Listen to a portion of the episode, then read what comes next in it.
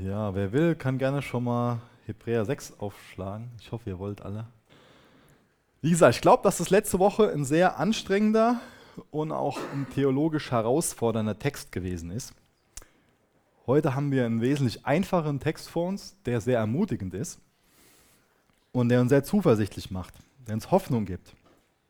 Im letzten Mal gab es eine ganz starke Warnung, dass wir ermutigt worden sind, ermahnt worden sind, geistlich zu wachsen und dass wir davor gewarnt worden sind, abzufallen. Es war eine ganz starke Warnung, nicht in dem Sinne, wie Judas Buße getan hat, Buße zu tun, sondern in dem biblischen Sinn umzukehren, wie in Petrus. Und ich musste so für ein paar Sekunden darüber nachdenken, ob vielleicht der Autor von dem Hebräerbrief so ein bisschen nach dem Prinzip vorgeht, Zuckerbrot und Peitsche. Weil es zuerst so eine heftige Warnung war und jetzt als nächstes so eine Ermutigung kommt. Aber ich glaube nicht, dass man das so sehen kann. Ich glaube schon, dass er ein sehr weiser Autor ist, dass er ein toller Hirte ist, der genau weiß, wann es dran ist, Leute zu konfrontieren und auch ganz deutlich eine Warnung auszusprechen, dass er aber auch sehr viel Feingefühl dafür hat, wann es dran ist, Leute zu ermutigen. Ein Grund, warum Menschen vom Glauben abfallen, ist, dass sie entmutigt sind. Es kommt immer wieder vor, dass sich Leute von Gott im Stich gelassen fühlen und sich fragen, wo, wo ist Gott? Gott hat mich vergessen. Das ist ein Grund, warum Menschen vom Glauben abfallen. Und weil der Autor ja genau das verhindern will, dass Menschen vom Glauben abfallen, ist es ihm jetzt so wichtig, zu ermutigen und aufzuzeigen, Gott ist da, Gott hat dich nicht vergessen. Das sind schon Verse, die wir uns beim letzten Mal angesehen haben, aber genau damit macht er weiter. Uns allen muss klar sein, der Teufel ist der Vater der Lüge. Und der Teufel will uns immer wieder einreden, Gott hat dich vergessen. Gott interessiert sich überhaupt nicht für dich. Für Gott bist du vollkommen egal.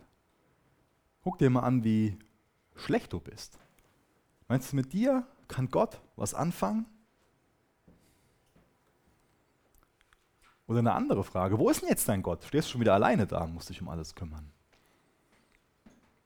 Der Teufel ist der Vater der Lüge, der uns klar machen will, Gott hat dich allein gelassen. Gott lässt dich im Stich. Gott wird sich nicht um dich kümmern.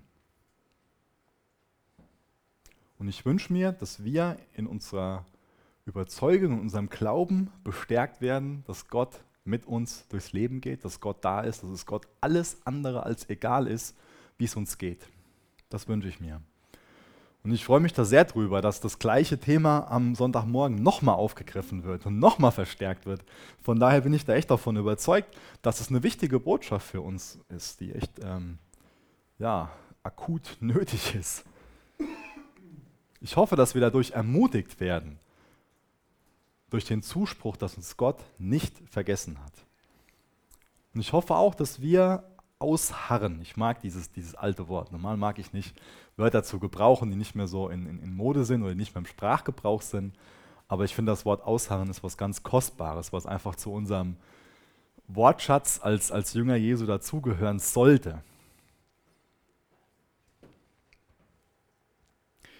Am Anfang von Kapitel 7 gebraucht der ja, das am Anfang von Kapitel 6 meine ich, ich habe das falsch in meinen Notes stehen, am Anfang von Kapitel 6 gebraucht der Autor dieses Bild von einem Baby im Glauben, was Milch braucht, um weiter wachsen zu können. Und spricht diese Warnung aus, dass es eigentlich so sein sollte, dass man schon viel weiter im Glauben gewachsen ist aber dass man immer noch so ein geistliches Baby ist. Und ich denke, dass das eine Sache ist, die wir alle gemeinsam haben. Wir alle sind geistlich gesehen nicht so gewachsen, haben geistlich nicht den, den Fortschritt, den wir eigentlich haben sollten. Und ich glaube, dass das, was am Anfang so alles an Warnungen ausgesprochen wurde, ich glaube, dass das damals schon einigen Leuten relativ egal war, dass das so hier reinging und da raus. Und ich glaube auch, dass es heute noch so ist, dass die Warnungen vielen Leuten einfach egal sind. Aber ich glaube auch, dass sie von manch einem sehr ernst genommen werden. Und ich glaube auch, dass sie so ernst genommen werden können, dass sie ernster genommen werden, als sie eigentlich gemeint waren und Leute es grundlegend hinterfragen, ob sie selbst wirklich wiedergeboren sind. Und dass sie sich selbst dann so ein schlechtes Gewissen machen und auf so einem Guilt-Trip sind. Ähm, ich kann das gerade, ich habe schon mal so, eine, so ein Ding, dann habe ich nur Englisch im Kopf, das ist komisch. Aber ich glaube, genau das ist der Grund, warum jetzt hier nochmal so eine Ermutigung aufgegriffen wird dass nämlich genau das nicht das Ziel von dem Autor ist. Dass wir selbst dann so in eine Krise stürzen, dass wir uns selbst ja, vielleicht sogar hassen dafür, dass wir nicht mehr geistlich gewachsen sind, sondern dass wir ermutigt werden, dass uns unsere Erlösung nicht von unserem geistlichen Wachstum abhängig ist, dass unsere Sicherheit der Erlösung nicht auf, auf dem Fundament steht. Wir werden deswegen nicht von Gott verdammt. Deswegen wünsche ich mir, dass wir alle ganz neu ermutigt darin sind, dass wir uns einfach Gott hingeben und ihm sagen, okay, dann fang ein neues Werk in meinem Leben an. Es kann nicht sein, dass du in einem Punkt bleibst, wo du selbst einfach nur von dir frustriert bist und dich irgendwie fern von Gott fühlst. Dann, dann verstehst du den Text nicht so, wie du ihn verstehen solltest. Und dann wünsche ich mir, dass du da heute abgeholt wirst, dass deine Frustration, dass die von dir runterfällt, dass diese schwere Last, wie du dich vielleicht auch selbst verdammst oder wie du dich vielleicht auch von Gott verdammt fühlst, dass es heute von dir genommen wird und dass du ganz neu frei sein kannst in Christus, dass du ganz neu Freude an Jesus bekommst, dass du Freude daran bekommst, ohne irgendwelchen geistlichen Druck in Christus zu wachsen. Ich weiß, was geistlicher Druck ist. Ich weiß, wie viel geistlicher Druck zerstört. Und ich wünsche mir, dass du, wenn du irgendwie dir selbst geistlichen Druck machst oder wenn dir von irgendjemand anderem geistlicher Druck gemacht wird, dass das von dir abfällt. Das ist ganz wichtig. Aber ich lese jetzt erstmal ein paar Verse aus Gottes Wort, aus Hebräer 6, Vers 13 bis Vers 15. Das ist so der erste Abschnitt, den ich lesen will. So der erste Punkt, ich habe den mal mit überschrieben mit sei nicht entmutigt, denn Gott hat dir Zusagen gemacht. Hebräer 6, Vers 13, ich lese es Gottes Wort vor. Denkt an Gottes Zusage, die er Abraham gab. Weil Gott bei keinem Größeren schwören konnte, schwor er bei seinem eigenen Namen und sagte,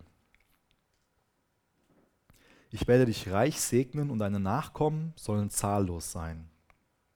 Danach wartete Abraham geduldig und empfing schließlich, was Gott ihm versprochen hatte.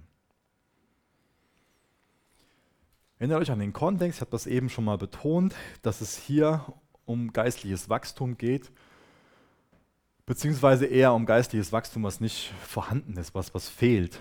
Mir ist es wichtig, am Anfang noch mal so ein bisschen eine Grundlage davon zu geben, was uns oft daran hindert, dass wir geistlich nicht wachsen.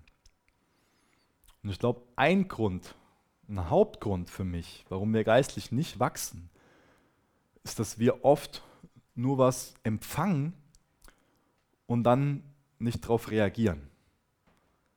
Deswegen war es mir auch am Anfang wichtig, das nochmal zu betonen, dass, dass es ein Wunsch von mir ist, dass wir viel mehr ins Gespräch kommen über die Texte.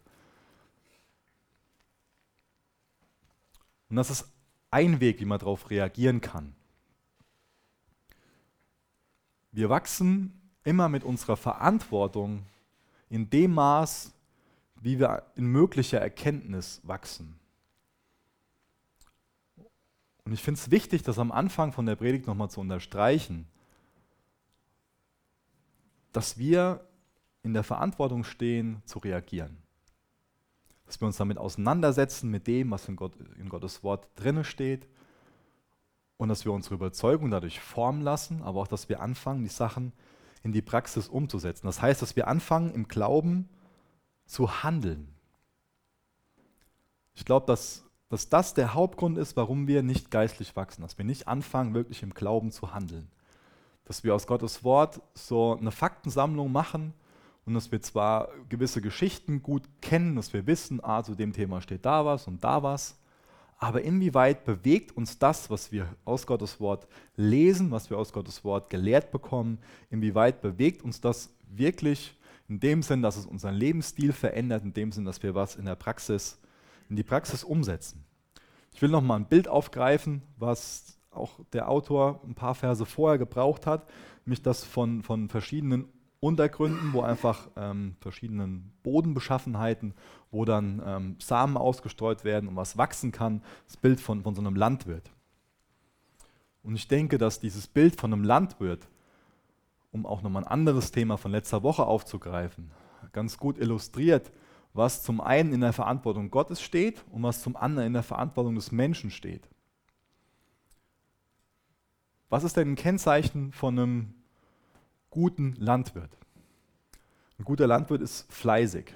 Setzt sich deswegen ein Landwirt dann auf seine Veranda und stellt sich so, den, so, so, so einen Sack mit Samen dahin, guckt sich den an und ist fleißig im Gebet und sagt, guckt sich die Samen an, denkt sich, ach, ähm, ich habe besser dafür gebetet und auch fleißig dafür gebetet, immer wieder dafür gebetet, dass ich eine reiche Ernte bekomme. Jetzt bin ich mal gespannt, was Gott daraus macht. Ja, mir ist es klar, dass so kein rationaler Landwirt handelt. Ja, dass jeder Mensch sofort wissen muss, dass das nicht nur was in der Verantwortung Gottes liegt, sondern auch in der Verantwortung von uns Menschen. Ein guter Landwirt, der ist nicht nur fleißig auf dem Feld, der ist auch fleißig im Gebet. Das ist bestimmt eine Grundvoraussetzung ähm, für uns als, als, als Diener Gottes, für uns als Nachfolger von, von Jesus, dass wir fleißig im Gebet sind. Die Sachen, die wir angehen, die sollten im Gebet ja, bewegt worden sein. Die sollten im Gebet geboren worden sein, unsere Ideen, die wir haben, das, was wir umsetzen. Aber dann sollten wir auch fleißig auf dem Feld sein.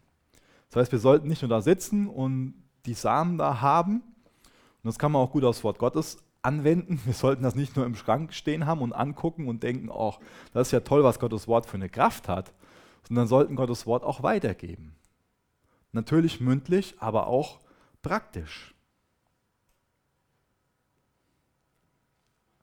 Es ist so wichtig, dass unser Glaube praktisch wird, dass wir im Glauben handeln. Und ich glaube, ein Gläubiger, der nicht im Glauben handelt, der nicht im Vertrauen auf Gott handelt, wie will der eine reiche Ernte einfahren? Wie will ein, ein, Landwirt eine reiche Ernte einfahren, wenn er nicht hergeht und Samen ausstreut oder erst den Boden vorbereitet, dann Samen ausstreut, das dann bewässert, dann die Vögel wegscheucht, dann das Unkraut zupft und darauf vertraut, dass Gott von Naturkatastrophen bewahrt, dass Gott zum richtigen Zeitpunkt das richtige Wetter schickt und das ist ein Zusammenspiel aus den Dingen. Und dann wird da was wachsen und dann kann auch eine gute Ernte dabei herauskommen.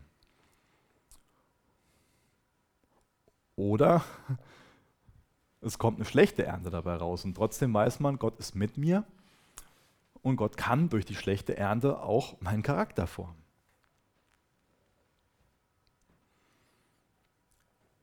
Ich habe vor ein paar Predigten schon mal dieses goldene Dreieck erklärt. Das will ich noch mal ganz kurz aufgreifen, weil es mir wichtig ist, noch mal so ein bisschen unsere Verantwortung klar zu machen. Eine Seite von diesem goldenen Dreieck, das ist ähm, unsere geistliche Haltung, unsere geistliche Einstellung. Hast du so eine Grundeinstellung, dass du, dass du, ja, so gläubig bist oder anders ausgedrückt, dass du auf Gott vertraust? hast du so eine Grundeinstellung, die geistlich ist, dass du hergehst und das Leben, so wie es jetzt ist, die Herausforderungen, die schönen Seiten, auch die Schwierigkeiten, dass du das einfach so annimmst, dass du das akzeptierst und mit Gott angehst. Das heißt, unsere geistliche Haltung, unsere, unsere geistliche Einstellung ist eine ganz, ein ganz wichtiger Aspekt von unserer ja, Verantwortung, die wir Gott gegenüber haben, auch uns gegenüber und anderen Mitmenschen gegenüber. Eine andere Seite von diesem goldenen Dreieck, das ist so die Interaktion mit Gottes Geist. Da geht es darum, dass wir durch die Gemeinschaft mit Jesus, wenn wir verändert, da reifen Früchte in uns. Das könnt ihr in Galater 5 nachlesen, am Ende von dem Kapitel. Diese Geistesfrüchte, die Liebe in Form von Langmut, Selbstkontrolle, Geduld. Gibt es ganz viele verschiedene Aspekte der, der Liebe, diese Früchte des Geistes. Aber dann auch, dass er uns Frieden zusprechen kann, dass er unser Helfer ist, der Geist Gottes, dass er uns Zuversicht geben kann. Dadurch, dass wir einfach geistlich wachsen, dadurch, dass unsere geistlichen Sinne geschärft werden. Das habe ich auch schon mal in der Predigt vor kurzem erklärt. Ähm, uns allen ist klar, dass unser, unser Körper, wir, wir brauchen Augen, um, um sehen zu können und Ohren, um hören zu können. Und wenn wir geistlich wiedergeboren werden, dann ist es wichtig, dass sich unsere geistlichen Sinne entwickeln. Das ist so ein andere, anderer Aspekt ähm, von diesem goldenen Dreieck. Und dadurch, dass unsere geistlichen Sinne geschärft werden, sind wir auch viel mehr in der Lage, selbst zu erkennen, was wir für Geistesgaben haben und die einzusetzen, sodass Gottes Reich dadurch gebaut wird und unsere Geschwister dadurch ermutigt werden. Und die letzte Seite des geistlichen Dreiecks, das sind dann geistliche Übungen. Das ist dann, dass wir in die Stille gehen, dass wir ins Gebet gehen, dass wir Gottes Wort lesen, dass wir in Gottesdienste gehen, dass wir, dass wir fasten, dass wir anbeten, auch dass wir, dass wir dienen. Und diese drei Seiten, die gehören für mich eng zusammen. Das ist für mich eine sehr gute Erklärung davon, was so unsere Verantwortung ist.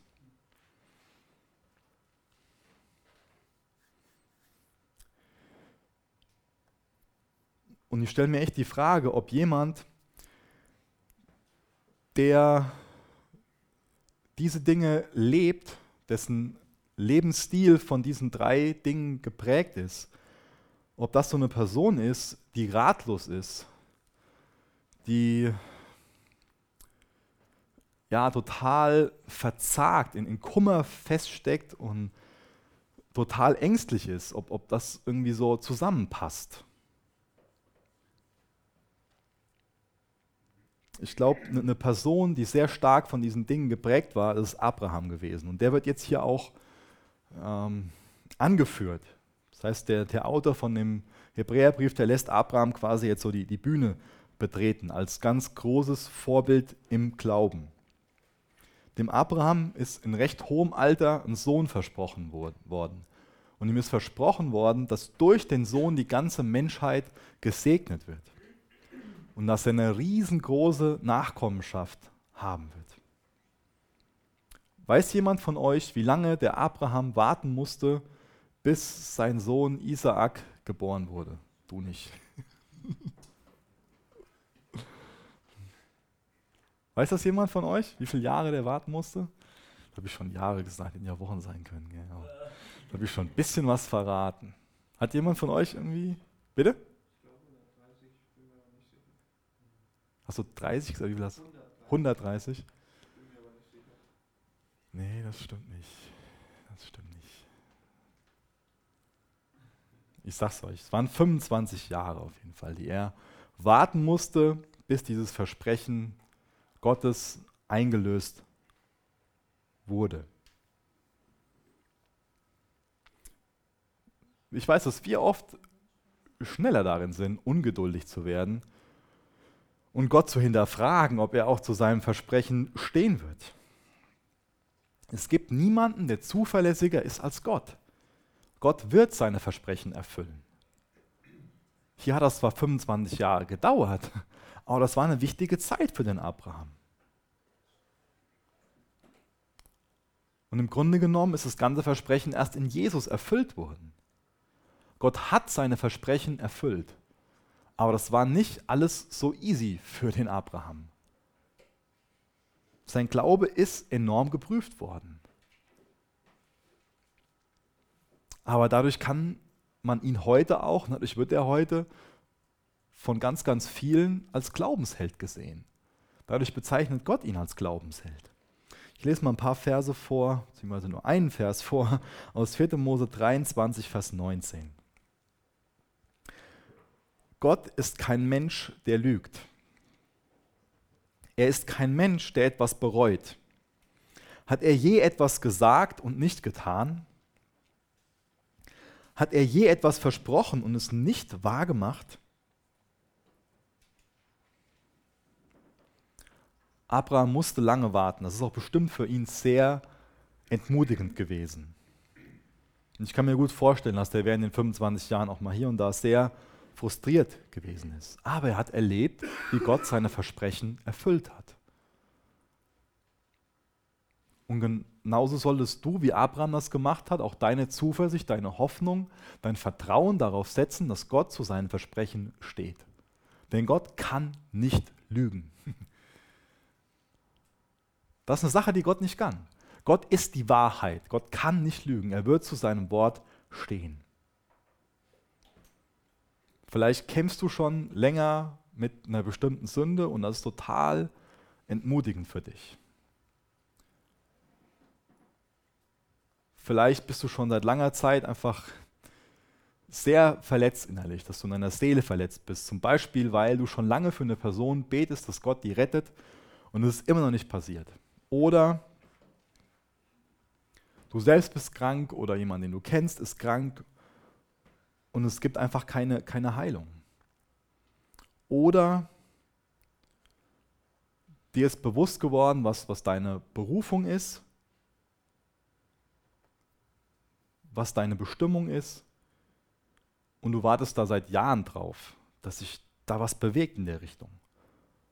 Oder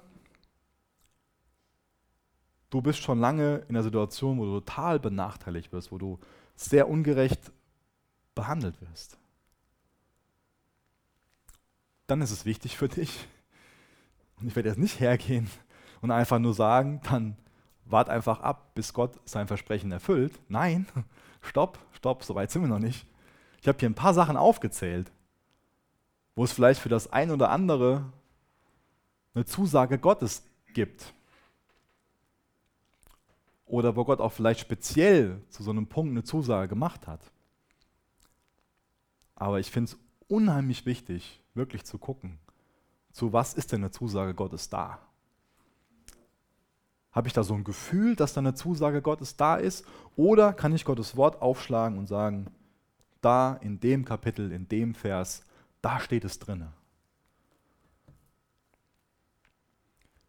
Ein paar von euch wissen das, dass ich ziemlich allergisch darauf reagiere.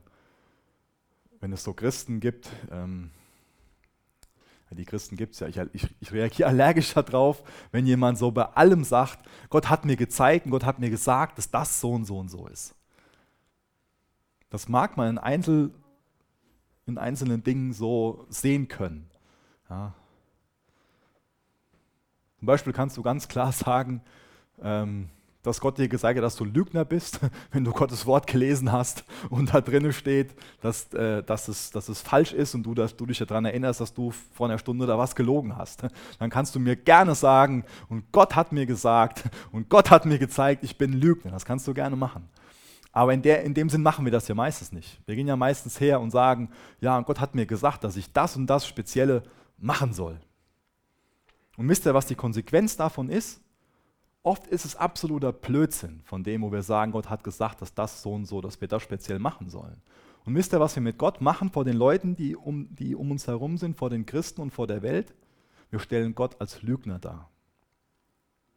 Und wir selbst bekommen riesen Glaubenskrisen, weil wir uns selbst, weil wir selbst, und ich sage es ganz bewusst, weil wir selbst so dumm sind und uns einreden, dass Gott uns da speziell irgendwas gesagt hat, wo überhaupt nichts dran ist. Und wir stürzen in große Glaubenskrisen, weil das, wo wir selbst dann irgendwie uns einen Glauben einreden, dass das so und so Gott speziell zu uns gesprochen hat, weil da überhaupt nichts dran ist, weil es Humbug ist. Und deswegen, auf was gründest du deinen Glauben? Auf irgendwelche Hirngespinste oder gründest du deinen Glauben auf Gottes Wort?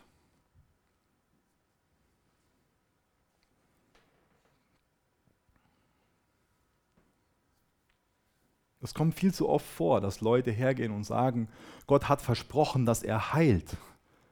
Und dann stirbt jemand an dieser Krankheit. Stell Gott nicht als Lügner dar. Gott hat nicht grundsätzlich Heilung versprochen. Oder zum Thema Berufung. Also Gott hat nicht grundsätzlich Heilung hier auf der Erde versprochen, das nochmal ein bisschen zu relativieren. Oder zum Thema Berufung. Es ist kein Vers in der Bibel da, dass jeder Mensch eine spezielle Berufung bekommt. Deswegen sei vorsichtig damit, herzugehen und zu sagen,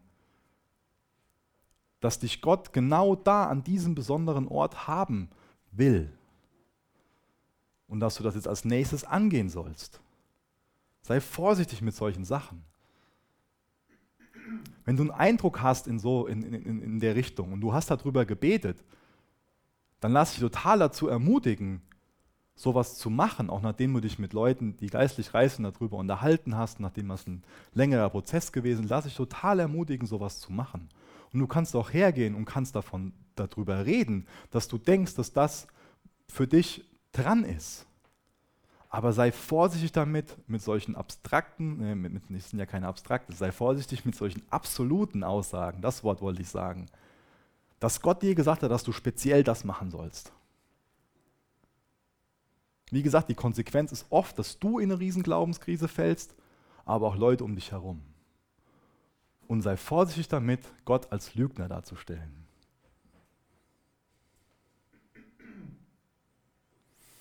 Ich mache mal in Vers 16 weiter, obwohl ich gerne eine Stunde was zu sagen würde. Wer einen Eid leistet, schwört bei einem Größeren, dass er diesen Eid halten wird. Und ein solcher Eid ist ohne Zweifel gültig. Auch Gott verpflichtete sich mit einem Eid, damit die Empfänger dieser Zusage vollkommen sicher sein konnten, dass sie unabänderlich war.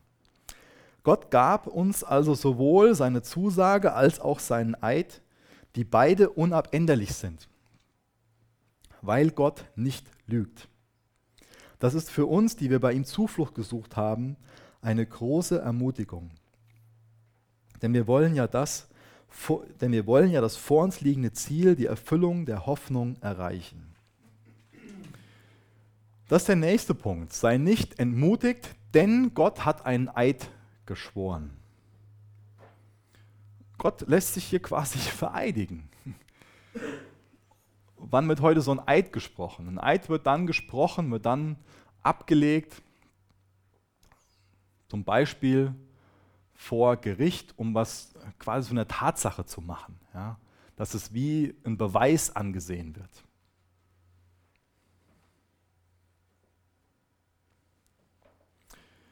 Und ich finde es wichtig, dass hier nochmal so ein paar Eigenschaften Gottes unterstrichen werden. Vielleicht schreibst du dir das mal auf, dass, dass du dir die Verse nochmal genau aus dem Blickwinkel ansehen willst, was die über Gottes Charakter, über Gottes Eigenschaften aussagen. Hier steht ganz klar drin, dass Gottes Versprechen unabänderlich sind, dass sie vertrauenswürdig sind. Und dann ist es wichtig, dass du in Gottes Wort nachguckst, was da echt für Versprechen drinstehen. Und ich habe eben beim, beim Lobpreis das noch nachgelesen. Ähm, vielleicht ist es gut, wenn ihr das mit aufschlagt. Aus Hebräer 13, Vers 5 lese ich mal den zweiten Teil vor. Wie gesagt, könnt ihr gerne mit aufschlagen. Hebräer 13, Vers 5, der zweite Teil. Da steht zum Beispiel drin, ich werde dich nie verlassen und dich nicht im Stich lassen. Und ihr wisst ja, dass es eine Sache ist, die ich oft betone, dass es wichtig ist, den Kontext zu beachten. Und dann könnt ihr 5. Mose 31 aufschlagen. Da lese ich mal den Vers 8 vor. Und da wird was ganz Interessantes gemacht. Nämlich der Autor von dem Hebräerbrief hat diesen Vers aus dem Zusammenhang gerissen. Aber wenn der das macht, dann dürfen wir das auch tun. Denn dieser Vers war ja eine bestimmte Zusage, nämlich 5. Mose 31, Vers 8 habe ich gesagt, habe ich recht? Ja. Ähm, auch da zum Kontext, der Josua wird zum Anführer Israels gemacht. Das heißt, das ist eine Zusage an Josua.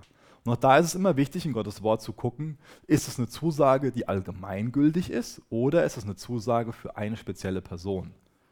Das ist einfach ein Unterschied. Du kannst nicht alle Verheißungen, die an eine gewisse Personengruppe gerichtet sind oder an eine Einzelperson, auch auf dich beziehen.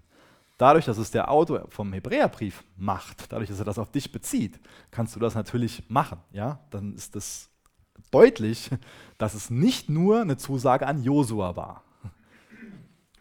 Und deswegen ist es vielleicht ein, ein tolles Kapitel, dass du dir mal zumindest aus 5. Mose 31, die ersten acht Verse, einfach durchlesen kannst, darüber nachdenken kannst. Da steht zum Beispiel drin in Vers 8, hab keine Angst und verlier nicht den Mut, denn der Herr selbst wird vor dir hergehen.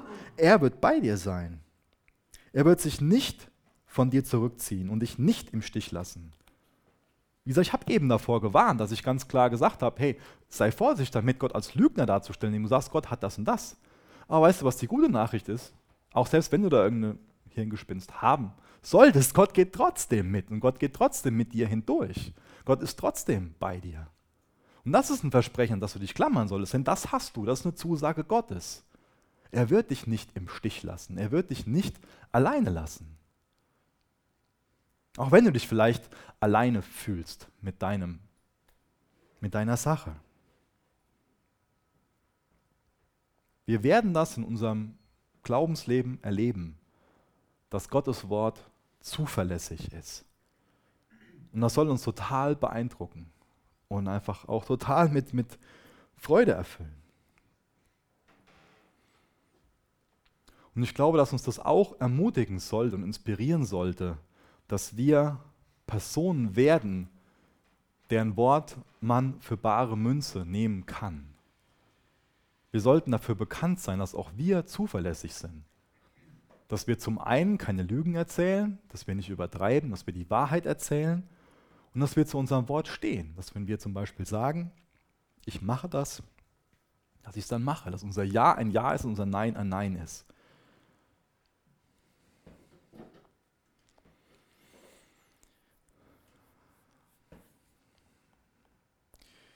Lese nochmal den Teil aus Vers 18 vor. Das ist für uns, die wir bei ihm Zuflucht gesucht haben, eine große Ermutigung. Denn wir wollen ja das vor uns liegende Ziel, die Erfüllung der Hoffnung, erreichen. Suchst du wirklich bei Jesus Zuflucht? Du wirst es erleben, dass wenn du bei Jesus Zuflucht suchst, dass das zu einer großen Ermutigung wird.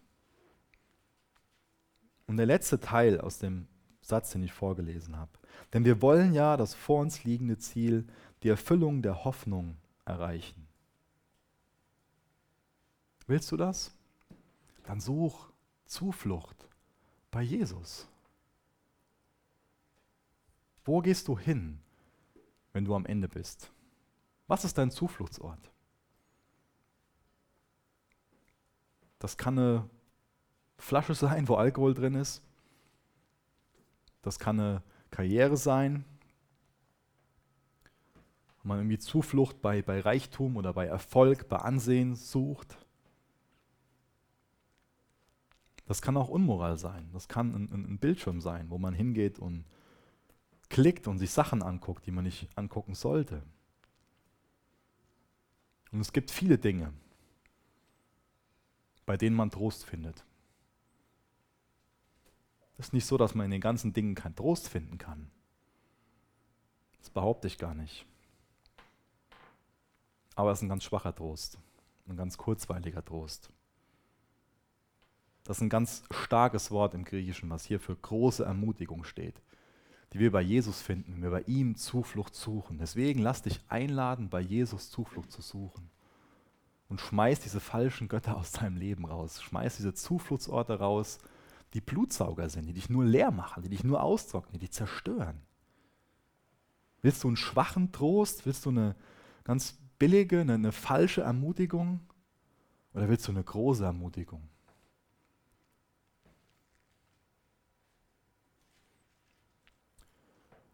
Nochmal ganz kurz was für, für, für Bible-Nerds, hätte ich fast gesagt. Das Wort, was da in Vers 18 Zuflucht steht, da will ich mal eine ganz kurze Exkursion zu machen. Und zwar ist es ein Thema, was ich eigentlich schon mal aufgreifen wollte bei der Serie Jesus im Alten Testament. Nämlich, da ist eine Anspielung auf die Freistädte. Wenn ihr Notes macht, dann könnt ihr 4. Mose 35 aufschreiben. Da werden diese Freistädte nämlich beschrieben. Das heißt, im alten Israel gab es auf beiden Seiten des Jordans jeweils drei Städte, sogenannte Freistädte. In diese Städte konnte man fliehen, wenn man Totschlag begangen hatte. Das heißt, wenn man aus Versehen jemanden umgebracht hatte. Jetzt denkst du vielleicht, ja, aus Versehen jemanden umbringen. Es kommt häufiger vor, als du denkst. Es werden auch in Deutschland regelmäßig Leute wegen Totschlags verurteilt. Die Konsequenz wäre damals gewesen, dass die Familie des Opfers sich an dir rächen durfte. Die durften dich umbringen, wenn du jemanden aus Versehen umgebracht hast. Aus Versehen kann auch, kann auch ähm, ja, da fällt auch dieses, dieses fahrlässig mit, mit drunter. Aber es sind diese Freistädte eingerichtet worden. Und du konntest in so eine Freistadt fliehen. Und in dieser Freistadt durftest du leben, solange der hohe Priester gelebt hat. Dann musst du zurückkehren. Und erst dann durfte wieder die Familie des Opfers das Opfer rächen. Und ich finde das ein ziemlich starkes Bild für Jesus. Denn, ich meine, wir haben nicht alle jemanden aus Versehen umgebracht, aber wir alle sind bewusst und auch aus Versehen Sünder. Und da ist ein Rächer, der das rächen will. Und wir können in diese Freistadt zu Jesus fliehen. Und das Tolle ist, dass Jesus als hoher Priester ewig lebt, dass wir nicht nur bis zu seinem Tod sicher sind, sondern dass wir durch seinen Tod sicher sind. Und dass wir durch ihn ewige Erlösung haben. Und das Versprechen darin ist, dass uns kein Rächer berühren oder erreichen kann, weil Jesus die vollkommene Freistatt ist. Ich finde das einfach ein, ein starkes Bild. Aber jetzt noch zu Vers 19 und Vers 20. Vers 20 muss ich eigentlich gar nicht lesen, denn da freut sich der Benny schon lange drüber, dass er was zu diesem tollen Priester sagen darf, aber ich lese es trotzdem mal. Diese Zuversicht ist wie ein starker und vertrauenswürdiger Anker für unsere Seele. Sie reicht hinter den Vorhang des Himmels bis in das Innerste des Heiligtums Gottes. Dorthin ist Jesus uns bereits vorausgegangen. Er ist unser ewiger hoher Priester nach der Ordnung Melchisedeks geworden. Das ist jetzt so die dritte Ermutigung. Sei nicht entmutigt, denn Jesus ist der Anker unserer Seele. Ich weiß, dass viele von euch die Hoffnung hatten, dass Deutschland gestern gewinnt. Die haben gewonnen, vielleicht ist die Hoffnung trotzdem ein bisschen enttäuscht worden. Ich weiß auch, dass noch viel mehr Italiener und Spanier und Engländer die Hoffnung hatten, dass ihre Mannschaften gewinnen. Aber auf was war ihre Hoffnung gebaut? Ja, ihre Hoffnung war darauf gebaut, dass es von ihrer Erfahrung her so ist, dass sie hätten gewinnen müssen. Vielleicht haben sie ihre Hoffnung auf den Trainer gesetzt oder auf die, auf die Mannschaft, auf die Spieler. Das war aber alles kein gutes Fundament. Ja? Und auch, ich bin auch ziemlich ähm, davon überzeugt, dass unsere Hoffnung, dass Deutschland Weltmeister wird, noch ziemlich enttäuscht wird. Aber das lassen wir jetzt mal dahingestellt, das können wir in ein paar Wochen bereden. Aber was für einem Fundament gründet sich unsere Hoffnung? Gott will dich einladen, dass du deine Hoffnung fest in ihm verankerst. Ich finde dieses Bild von diesem Anker sehr stark. Ich finde das richtig gut, das Bild. Deswegen ist es gut, wenn wir noch mal kurz darüber nachdenken, wie so ein Anker funktioniert. Wenn jetzt zum Beispiel so ein, so ein Riesenschiff im Hafen liegt und du läufst da dran vorbei und du siehst den Anker, dann hat der Anker keine Funktion. Der Anker hat dann eine Funktion, wenn er sich in was eingräbt, was im Verborgenen ist. Und das ist natürlich auch ein Unterschied. Unser Anker, der geht nicht irgendwie nach, nach unten und bindet uns unten fest, sondern unser Anker, der geht hoch in, in den Himmel. Das ist auch wieder was Verborgenes. Das heißt, wenn du deinen Glauben nur auf Dinge setzt, die du siehst, hat dein Anker keine Funktion. Aber wenn du deinen Glauben auf Dinge setzt, die du noch nicht siehst, die du aber in der Hoffnung erwartest, dann hat er eine Funktion dann verbindet er dich mit Jesus. Und dann verursacht er auch keinen Stillstand, sondern da wird er einfach ein, ein, ein Wachstum auch in dir produzieren. So ein Anker ist zum einen dafür da, ja, dass ein Schiff fest verankert ist, also dass es nicht abdriftet.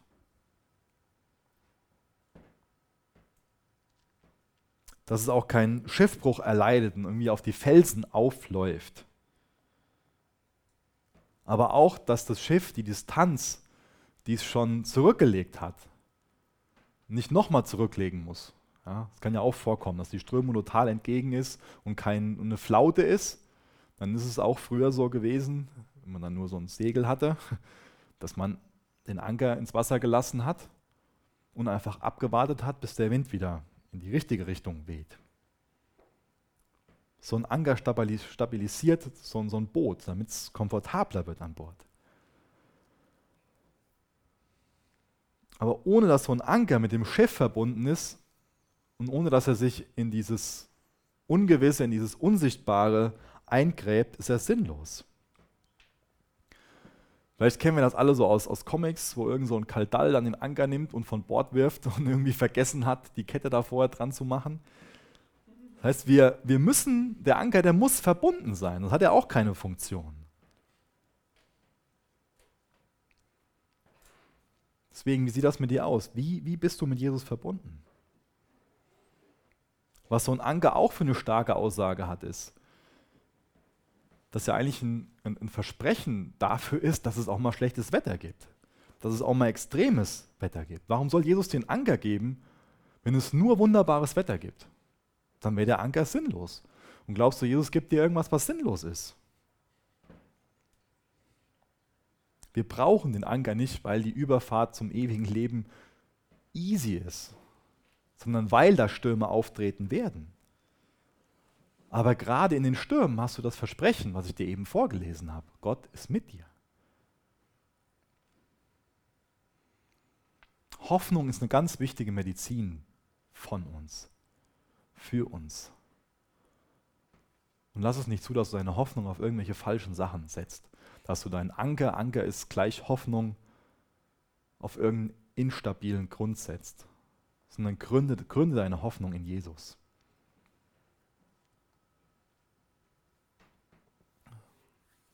glaube, bei uns ist es oft anders, dass wir unsere Hoffnung nicht auf Jesus setzen, sondern dass wir uns irgendwelche falschen Sicherheiten schaffen.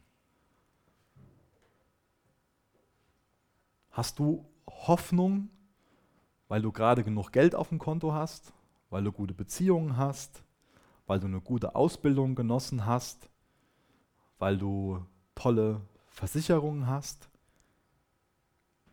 die dich ja so sehr vor allen möglichen plötzlichen Tragödien absichert? Oder hast du Hoffnung für dein Leben, weil Jesus mit dir durchs Leben geht? Weil Gott mit dir ist. Deine Ausbildung kann schnell wertlos sein. Und trotzdem will ich dich ermutigen, mach eine gute Ausbildung. Das ist nicht das. Dein Bankkonto kann schnell einen Bach runtergehen. Trotzdem lass dich ermutigen, geh, geh verantwortungsbewusst mit deinem Geld um. Auch Versicherungen können gut sein. Ich will hier, kein, will hier nicht hergehen und sagen, du sollst keine Versicherung abschließen, das sage ich nicht. Ich stelle nur in Frage, baust du dir vielleicht falsche Sicherheiten auf und setzt du deine Hoffnung auf Dinge, wo du nicht Hoffnung drauf setzen solltest.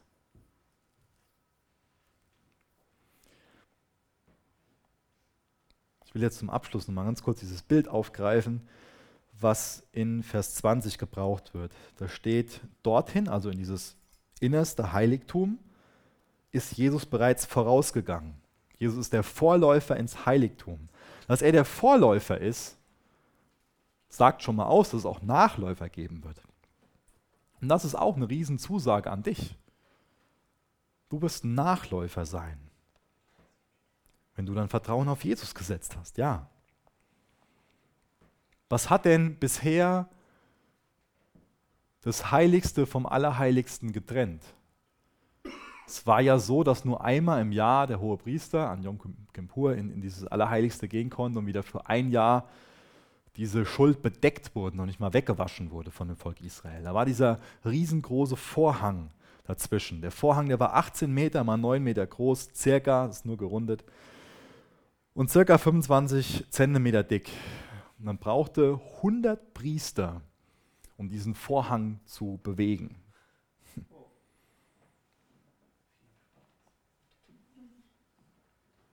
Ich Ich finde das Bild so toll, dass Jesus so ein Vorläufer ist. Man kennt es vielleicht so, dass, dass dann so ein Band durchrissen wird. Und Jesus hat für uns diesen riesengroßen Vorhang durchrissen. Und er ist jetzt weg. Da ist jetzt einfach ein Zugang geschaffen. Und er ist der Vorläufer und wir können hinterhergehen.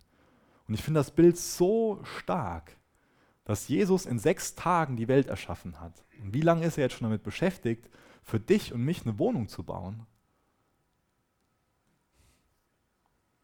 ist krass, oder? Wenn du darüber nachdenkst, wie, wie toll das werden muss. Wenn er in sechs Tagen so eine tolle Welt geschaffen hat, wie toll soll das erst werden, wo er jetzt schon so viele Jahre mit beschäftigt ist?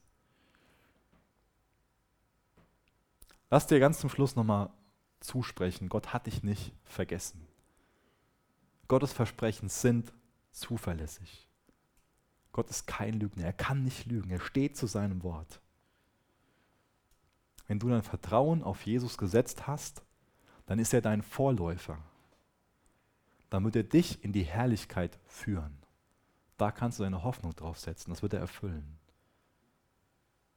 Du hast einen Anker. Und der erfüllt seinen Zweck gerade dann, wenn du ihn nicht siehst. Jesus, ich möchte dich bitten, dass wir ganz neu von dir berührt werden, begeistert werden, dass wir ergriffen sind von deiner Herrlichkeit. Jesus, ich danke dir dafür, dass du nie lügen wirst, dass du vertrauenswürdig bist, dass du zu deinen Worten stehst. Und du hast uns versprochen, dass du mit uns sein wirst. Dafür sind wir dir dankbar. Das ermutigt uns. Dadurch haben wir Hoffnung. Sind dir dankbar, dass wir einen Anker haben, dass der in dir ist. Und jetzt wir wissen, dass wir den gebrauchen müssen. Wir wissen, dass es nicht immer leicht sein wird, aber wir vertrauen dir dass du mit uns bist. Jesus, du weißt, was zu tun ist und wir laden dich ein, genau das zu tun. Und ich bitten, dass, dass du uns heute noch begegnest und uns ermahnst oder ermutigst, uns Kraft gibst, uns neue Liebe gibst, uns neue Freude schenkst an dir, Herr, in Jesu Namen. Amen.